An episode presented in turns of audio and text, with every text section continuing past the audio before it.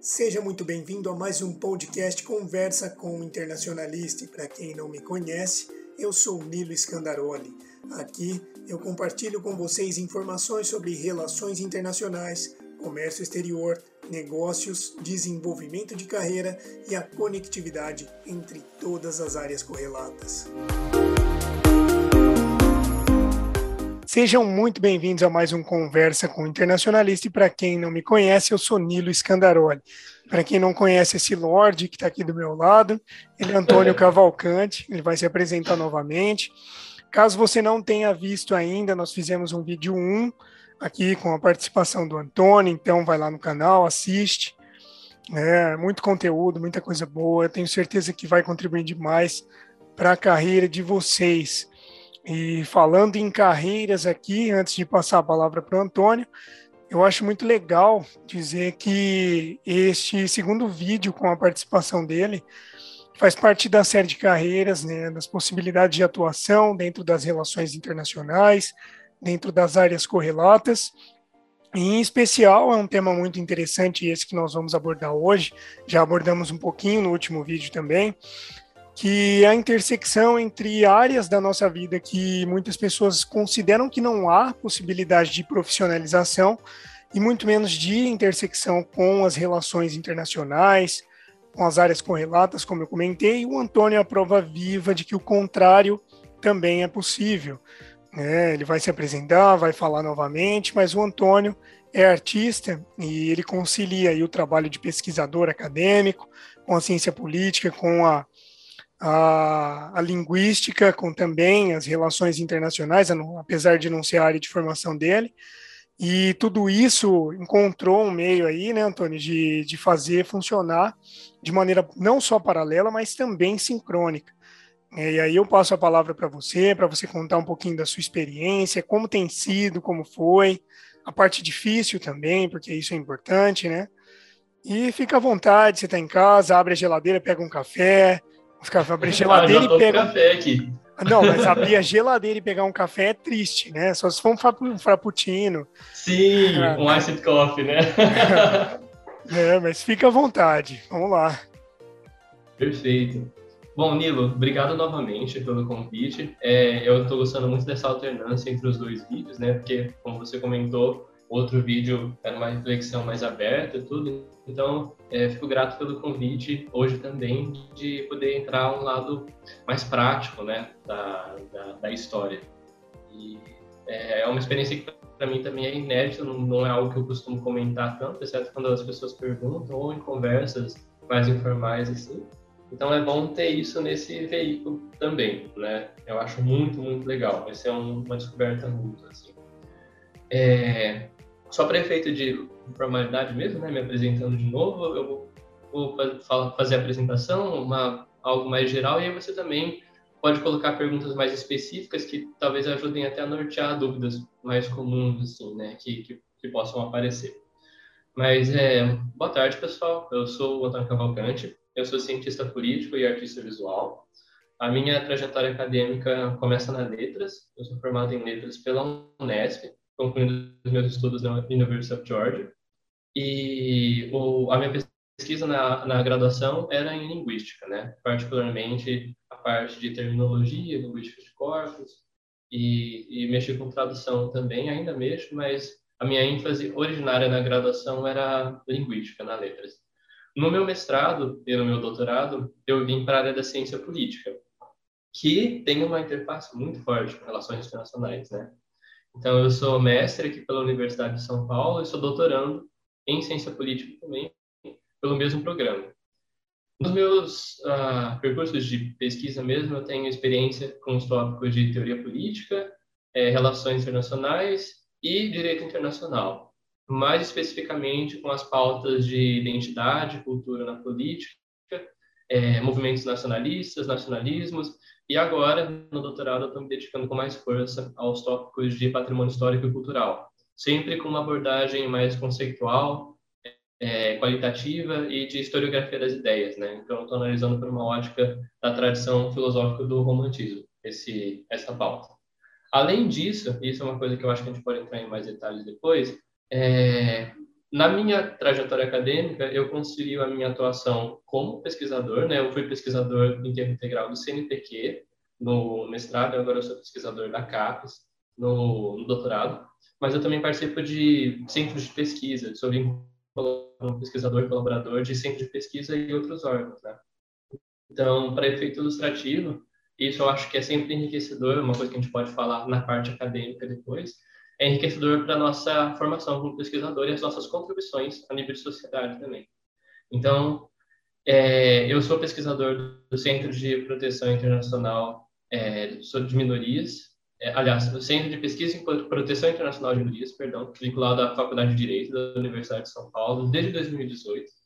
E eu exerci a função de Relações Públicas no Centro e do Secretariado é, de 2019 a 2020. Então, foi uma função mais específica que eu exercia do operacional, assim.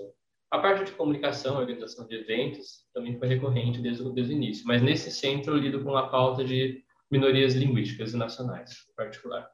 Também sou, sem, é, sou pesquisador vinculado ao Centro de Estudos sobre Negociações Internacionais, é, o KN, vinculado ao IRI, né, o Instituto de Relações Internacionais da USP, Fui é, membro do comitê local da Escola de Diplomacia Científica e Inovação da Universidade de São Paulo nas duas primeiras edições, em, em 2019 e 2020, também associado ao KN e ao I, na Universidade de São Paulo. E mais recentemente, eu, eu sou colaborador e pesquisador associado da Comissão de Filosofia do Direito da UAB de Santana, aqui de São Paulo, né? Então, é, o colaborador como cientista político é uma, uma comissão multidisciplinar, né, com, que visa justamente a análise de tópicos teóricos e uma interface com, com, com o direito. Então, essa, esse é um, é um panorama né, da, da minha parte acadêmica, da, da minha formação, e ela ainda, acho que não, não precisa ser dito, né, ela ainda não está concluída, é sempre uma, um, um, um projeto em andamento, né, em última etapa está sendo doutorado. Eu estou cursando aqui na USP mesmo. Mas essa é a, é, essa, digamos assim, esse é o meu lado acadêmico de formação que, como acho que vai ser a grande pauta que a gente vai estruturar aqui na, na conversa hoje, está associada à minha trajetória artística também, né? Que foi uma coisa que eu sempre fiz. Nas artes, eu sou autodidata eu, eu comecei com ilustração, depois eu parti para técnicas mais tradicionais de pintura. Hoje eu faço especialmente desenho, ilustração, pinturas em óleo sobre tela e acrílico, né? Então, na parte das artes, eu sou artista do coletivo da Casa Galeria e Ateliê de Arte Luli de Mercian, aqui em São Paulo. E venho participando de vários eventos no âmbito da cultura, né? é, sejam exposições, feiras literárias. E essa interface com a literatura é também um outro tópico que, que eu acho que a gente pode comentar, que pode dar algumas pistas, talvez ajude na reflexão dessa questão de multidisciplinaridade, né? Então, só para efeito ilustrativo, eu acho que você já começa a mostrar algumas coisas. A minha formação acadêmica e a minha trajetória como pesquisador cientista político é toda estruturada nesses termos mais formais, a minha formação artística foi autodidata e foi uma construção de carreira que veio justamente com a, a experiência é, construída mesmo, né? O que eu acho mais interessante desses dois mundos, e isso normalmente é a questão que as pessoas colocam, né? É qual é a relação entre eles.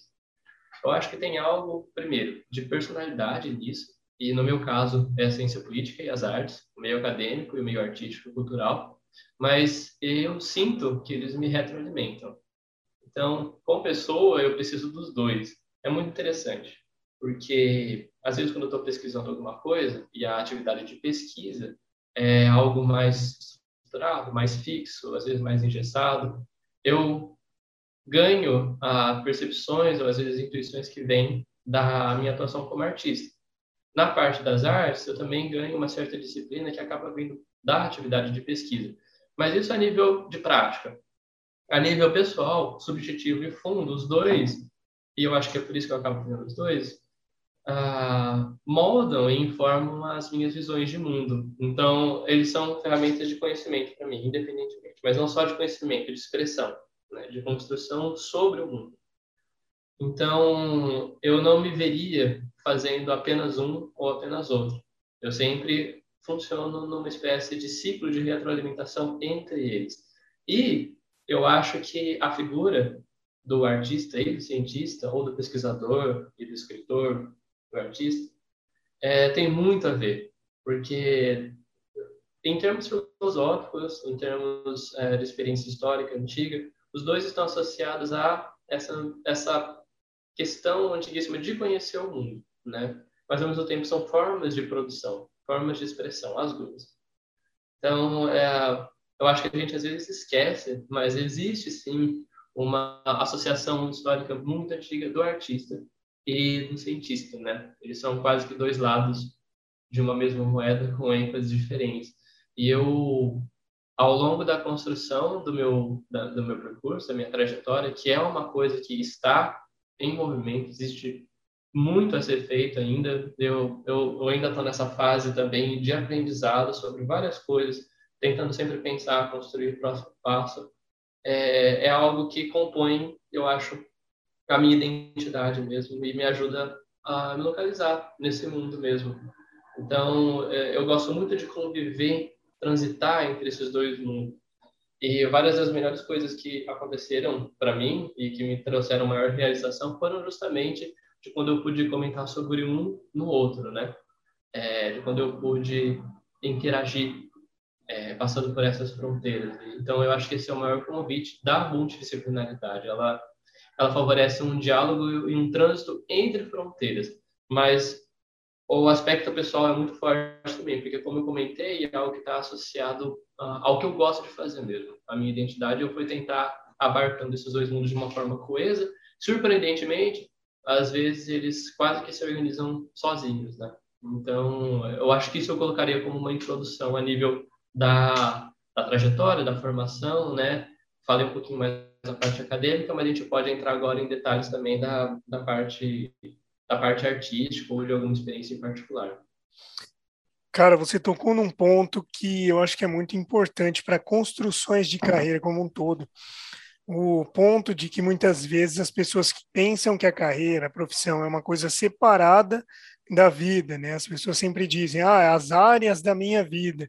Na verdade, nós temos uma vida, né? E tudo que acontece dentro dessa vida impacta aí de uma perspectiva global dentro de quem acreditamos que somos. E então tem quantas e quantas pessoas aí que vêm falando assim, nossa, meu sonho é fazer relações internacionais, mas eu não sei se dá dinheiro, então eu tenho um pouco de medo. Eu penso o seguinte, né, só título de curiosidade, a partir do momento que você faz algo pensando no dinheiro, a sua motivação, quer dizer, motivo mais ação, não estou falando do termo clichê motivação, é, ela está muito limitada também. E se ela está limitada, seus esforços vão ser limitados. Então, nem o dinheiro você vai alcançar. Eu fico imaginando se eu fosse engenheiro naval, como meu pai queria que eu fosse, eu ia ser um péssimo engenheiro naval. eu ia ser um engenheiro naval, assim, ridículo de tão ruim. E dentro das relações internacionais, né, além do dinheiro, que obviamente também é importante, eu conseguir encontrar aquilo que eu gosto de, de pensar que é meu propósito de vida, né, a minha missão, aquilo que vai estar escrito na minha lápide, a minha contribuição para o mundo. E Sim. nesse ponto, Antônio, você é um cara que, que tem muita conectividade entre essas duas áreas aí, né? Algo que você gosta de fazer como uma forma de expressar aquilo que você sente, com também né, a parte acadêmica que você gosta muito, que a gente conhece, sabe? Mas como que é na prática a conciliação dessas duas certo. áreas, né? Principalmente em questão de tempo, de agenda. Ah, certo, certo. Nossa, Nilo, esse, esse é um ótimo ponto. Primeiro, é curioso essas coisas, né? Porque eu te conheci numa dada fase da minha vida, mas é interessante como a gente consegue perceber o que é coeso ou não para nós mesmos, né? Eu não consigo te ver como um engenheiro por exemplo. É muito curioso esse tipo de coisa. Então, eu acho que nós, como pessoas, é, por mais às vezes silencioso que seja, nós temos um senso de coesão interna, né? E ele é uma bússola muito poderosa para a gente notar o que rima ou o que deixa de rimar. Não que essas coisas estejam fixas na nossa vida, mas elas, elas naturalmente vão mudando, mas tem algo que se mantém ali e serve como uma espécie de bússola mesmo. É... Agora, entrando numa parte mais, é, mais realista da conversa, né? O grande dilema que a gente vive, e isso norteia as nossas escolhas sobre essa questão do dinheiro, é que ele, ele é necessário, ele é absurdamente necessário, ele está associado a uma estrutura de vida que a gente vai ter que manter e, e deixar existindo ali no dia a dia. Só que eu acho que existe uma. Isso vai da escolha de cada um, né? Existem os caminhos mais simples, então existem as garantias, e eu acho que boa parte da pressão que a gente sofre, essa questão que você falou, seja uma pressão societal, uma pressão de família, uma pressão de, de amigos, o que quer que seja, elas vêm numa percepção social de uma dada garantia, né? Só que a gente se esquece que mesmo essa garantia vai depender em algum ponto de um bem-estar, senão ela é insustentável, de fato, por, melhor que a gente ganhe, né? Por outro lado, é, eu acho que isso é o essencial, a gente sempre vai ter uma chance nítida e boa de conseguir alçar uma trajetória no que a gente faz de melhor. Então, é muito difícil você abandonar algo que você faz melhor, que você faz bem, por uma percepção de uma garantia que às vezes vai trazer só essa, essa, esse elemento material. Agora, qual é a grande questão? E eu acho que essa é uma das chaves. Você não precisa abandonar esse pensamento estratégico quando você escolhe fazer o que você gosta. E aí eu, eu, isso entra um pouco mais num, num aspecto de paciência no aspecto de estratégia, mas também no aspecto de se manter atento a os ritmos da vida. Então, por exemplo, é, no meu caso, vamos, vamos dar um exemplo. É, quando eu não tinha uma reserva maior para começar a colocar as pontas de lança e explorar o meio artístico, eu não podia fazer isso, porque ele requer um, ele tem um custo, ele, ele, ele requer um, um custo operacional, ele requer um investimento, tudo na nossa vida requer investimento. Então, às vezes, a grande angústia vem quando você precisa ganhar esse tempo, você precisa reunir esses recursos, às vezes fazendo uma coisa que você não gosta tanto, às vezes fazendo alguma coisa provisória, às vezes tendo simplesmente paciência, mas você precisa ganhar esse tempo, né? É, o meio artístico é um meio, infelizmente, ainda muito fechado, muito caro com um, uma série de contrastes que é muito, muito, muito curioso. Porque ele é formado de muitas esferas, né, e subesferas e, e paradigmas. Então, ele é um meio que reúne, por exemplo, em um lado, o mercado de luxo, porque ele é um meio que vai associar a compra e venda de investimentos de obras de arte que se elas não funcionam como um portfólio de investimento, elas vão quase que funcionar de forma análoga a um bem de luxo. A precificação das obras é uma coisa muito difícil às vezes. Ela é uma relação de compra e venda que vai estar associada à relação com galerias ou com ambientes mais formalizados, como feiras de arte, exposição.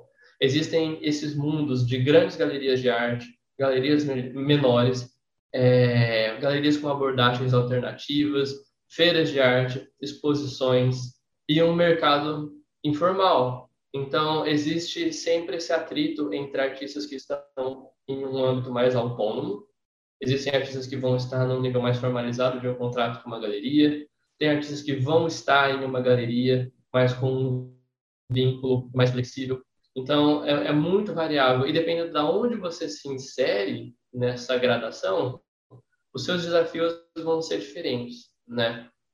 No meu caso, e, e foi a forma como eu fui construindo, eu sempre mexi com artes, isso foi uma coisa que eu comentei desde o início. Mas a minha experiência foi muito gradual. Quando eu estava na graduação na Unesp, na minha cidade natal, em São José do Preto, a minha experiência de exposição, por exemplo, foram dois salões regionais de arte por termos de edital, seleção e aprovação por participação. Então, uma iniciativa pública da Secretaria da Cultura. Esse é um outro mundo da arte, porque é um, um mundo que também vai estar funcionando ali e vai operar por conta de verbas de fomento, editais, programas de ação cultural pública, né? Então eu comecei assim, mas foram duas exposições só. Eu não expus mais na minha cidade natal. É, expus uma vez também na Unesp, a minha universidade, tudo mais foi foi isso. Nesse meio tempo, eu cheguei a pegar alguns projetos também de comunicação. Então, uma coisa mais prática para o lado assim da diagramação, é, de criação de algum conteúdo, de comunicação mesmo. Eu pude alavancar uma segunda etapa da minha carreira artística aqui em São Paulo, que foi uma mudança que aconteceu por conta da minha pós-graduação e abriu uma série de outros círculos de relação que eu pude estabelecer. Aqui em São Paulo as coisas começaram realmente no rosto, rosto no rosto mesmo, né? A minha porta de entrada, e essa foi a minha porta de entrada, porque é uma coisa que eu acho que é crucial numa conversa como a de hoje é justamente cada experiência é única. A gente pode pegar algumas brechas ou algumas correlações, mas é sempre muito importante pensar no que tem de único na experiência de cada um, porque não, não há receita, ainda mais em áreas que têm um desafio estrutural maior por uma série de questões. Né? No caso das artes, existe uma questão socioeconômica envolvida, existe uma questão de custo de investimento envolvida, existe uma questão de falta de, agora mais do, mais do que antes, mas uma falta de fomento de auxílios para esse tipo de setor, né? por exemplo. Mas a minha parte de entrada foi literalmente visitar uma, uma feira de artes aqui em São Paulo, na rua Oscar Freire. Eu fui pedir informações de como participar daquilo. Eu tinha uma reserva de dinheiro para participar de, de eventos ou atuar em algum âmbito nesse quesito. Investi aquele dinheiro, emoldurei os meus quadros, separei uma seleção do meu acervo, participei daquela feira, que foi uma feira por três dias, né? Foi Expo Arte. É, e era um ambiente muito plural, então você começa, você não tem ideia de quais são esses vários círculos, esses vários ambientes, quando você ainda não está agindo de forma pessoal, explorando esses setores. Aquele foi o meu começo, né? Já foi uma diferença, uma, uma experiência diferente da minha experiência nos salões de arte, porque era algo, digamos assim, mais comercial, mais aberto com interação com o público. Era um circuito que também estava começando aqui. Então foi assim, é, foi literalmente visitando pessoalmente, pedindo informações, vendo como funcionava. É uma coisa que a gente subestima muito, mas é algo crucial. Ter, às vezes, essa espontaneidade, essa coragem. Ele, ele na verdade, perdeu o medo de você perguntar sobre, né? Ir até a pessoa e perguntar. O pior que pode acontecer é ela não, não não te responder, né? E aí você pode perguntar para outra pessoa, é sempre possível. Então, no meu caso, foi, foi, foi assim, eu participei de, de três, três edições dessa feira de arte, eu fui entrando em contato com outros artistas e é importante você conhecer esse seu meio, né? Então, são pessoas que vão estar passando por desafios parecidos com o seu, elas vão estar em etapas diferentes da carreira, vão te ajudar, não vão te ajudar, vão falar coisas úteis ou não, vai ter de tudo, mas se inserir no meio. Eu acho que esse é o passo essencial que, ironicamente, a gente esquece. Eu fico com medo de a gente ficar adiando, né? Então, eu tentei me inserir no meio. E sempre pude falar o que eu estava fazendo aqui em São Paulo também. Eu não era, por exemplo, isso é uma coisa que vem de mim. Eu sempre gosto de explorar as coisas com um grau de segurança, né? Um grau mínimo de segurança. Ter uma algum alguma esfera para qual eu posso me voltar para poder me localizar e me posicionar ali. Então, eu era o artista, mas também era o pesquisador da USP que estava visitando aquele espaço. Mas isso foi uma escolha minha. É, é uma questão que eu gosto de fazer, sempre poder falar, é, sempre poder mostrar outras das minhas ocupações. Eu acho que é algo que me localiza bem, às vezes, quando eu estou transitando nesses espaços. Né? Mas nisso eu pude conhecer outros artistas eu entrei em contato com o pessoal da Casa Galeria, né, através de artistas que eu fui conhecendo, que são grandes amigos hoje, e acabei me, me, posicionando dentro da Casa Galeria, da Galeria de Arte e Ateliê Lolita Mercier aqui em São Paulo. Então isso já trouxe uma outra esfera para mim, porque a Casa Galeria é uma galeria que tem uma abordagem também acadêmica, uma abordagem às vezes experimental, ela tem uma grande diversidade de artistas no coletivo dela. Então, é uma experiência típica com galeria que eu tenho aqui, que, que, por exemplo, é a minha experiência na Casa Galeria, né? E eu aprendi muito com isso também. Só que note, e isso é o que eu estava querendo mostrar, já é um outro ambiente, né? Um ambiente de feiras, de exposição, de é, exposições que não passam para essa passam por um, uma, um ambiente mais coletivo, mais plural, para um ambiente de uma galeria, né? Que já tem uma outra ênfase. É, eu esqueci de falar, nesse meio termo eu também expus na Art Lab Gallery, mas eu não tinha nenhum vínculo com parte de um coletivo. Era um artista que estava expondo em uma coletiva né, exposição. É, e com isso vieram outros, outros pontos importantes. Então, por exemplo, a experiência com editais de arte, com a Secretaria da Cultura, veio através da Casa Galeria, porque nós prestamos o edital do PROAC, que é um dos mais importantes de, de fomento à cultura aqui em São Paulo. Nós fizemos uma exposição, workshops, é, no Centro Cultural Oswald de Andrade, aqui em São Paulo. Então, já foi uma outra experiência com o lado público, só que por via de edital que também é um mundo muito importante que pode ajudar e deve ser explorado pelo artista que está começando a carreira, porque ele oferece uma presença forte ali por órgãos oficializados, então essa Secretaria da Cultura vai ser uma verba específica para aquilo, ele vai ter dinheiro para usar nos próprios projetos, entende? É uma diferença de você pagar para expor, que é uma coisa que também acontece nesse meio e é um custo de investimento que às vezes é bastante alto, mas pode ser usado de forma estratégica, né? É arriscado você, por exemplo, sempre pagar para você expor numa galeria. Mas você pode selecionar bem isso como investimento. Nesse meio tempo, é, eu estava fazendo as minhas coisas da, da, da USP e continuei pegando projetos à parte. Então, por exemplo, projetos de capas de livro ou obras que apareceram ah, na identidade visual de congressos. Então, eu sempre, isso é uma coisa particular minha, né?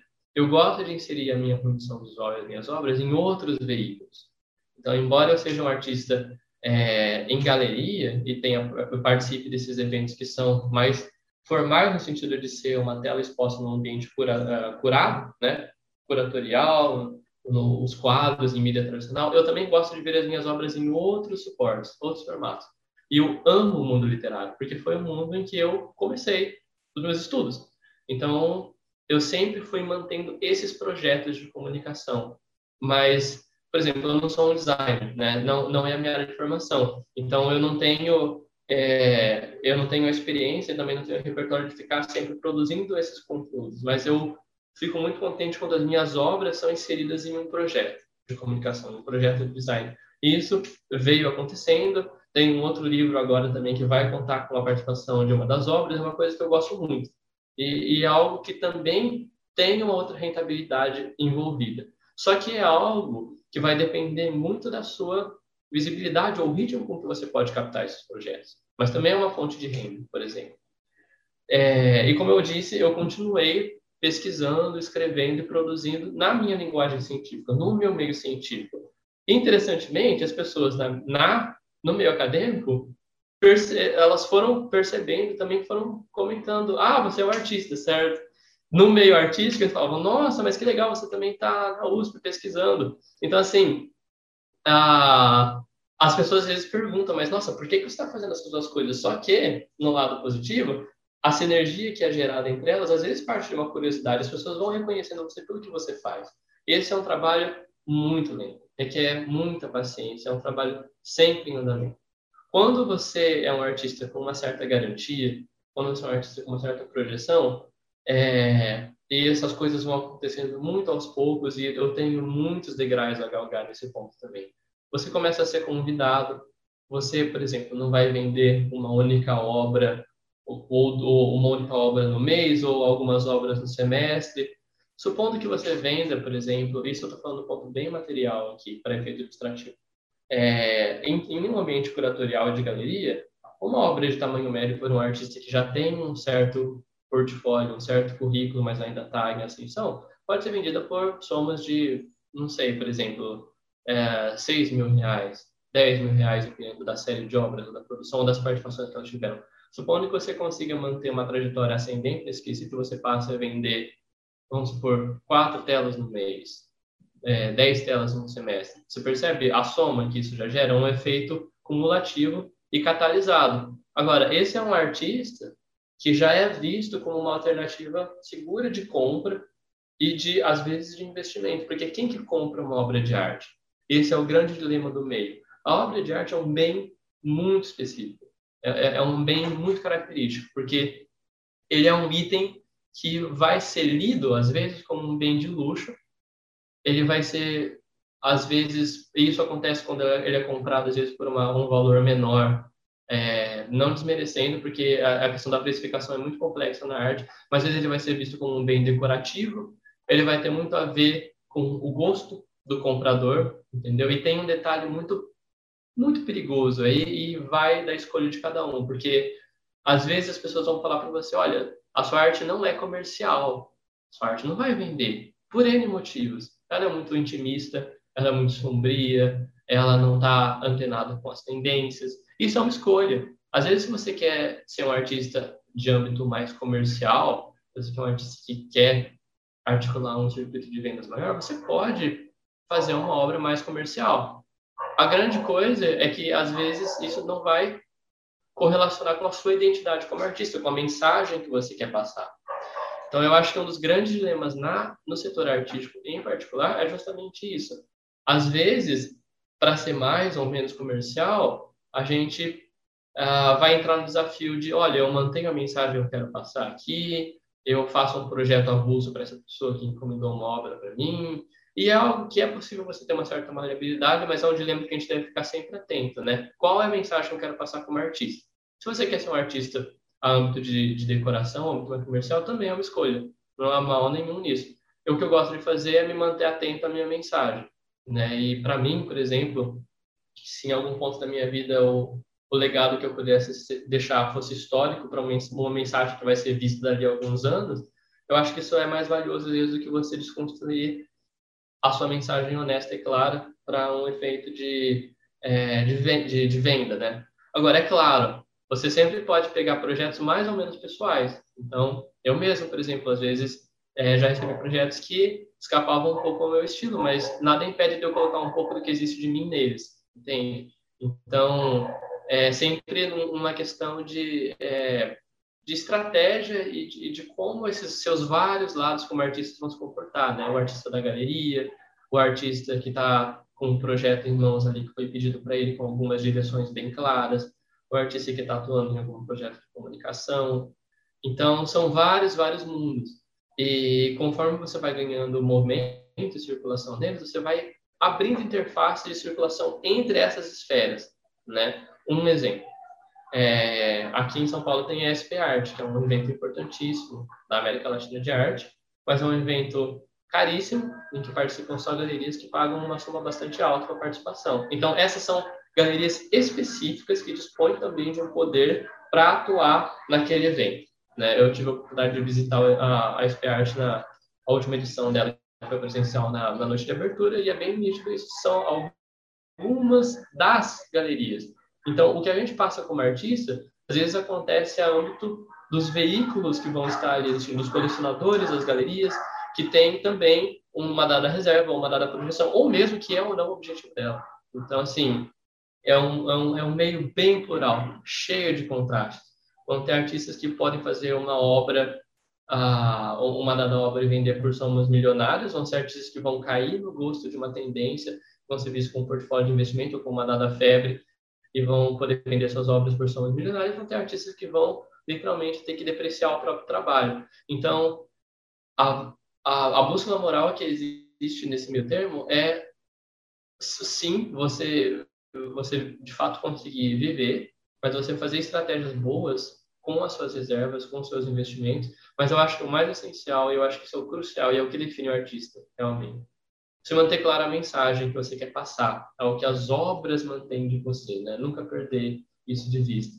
E uma outra coisa também, é, que vem, vem, faz parte da, da minha estratégia. Eu também sou investidor, né? Eu, eu, eu sou investidor com experiência é, na parte de, de renda variável faz quase seis anos já. E eu sempre gostei muito dessa parte de aplicação de recursos, é, de é, análise de mercado financeiro, e foi uma coisa que eu também fui fazendo em conjunto. Então, sempre que podia existir essa, essa questão de uma reserva, a, uma sagacidade ou uma, uma habilidade, uma estratégia financeira está sempre envolvida vida, independentemente do que você faça, independente da sua profissão, da sua ocupação.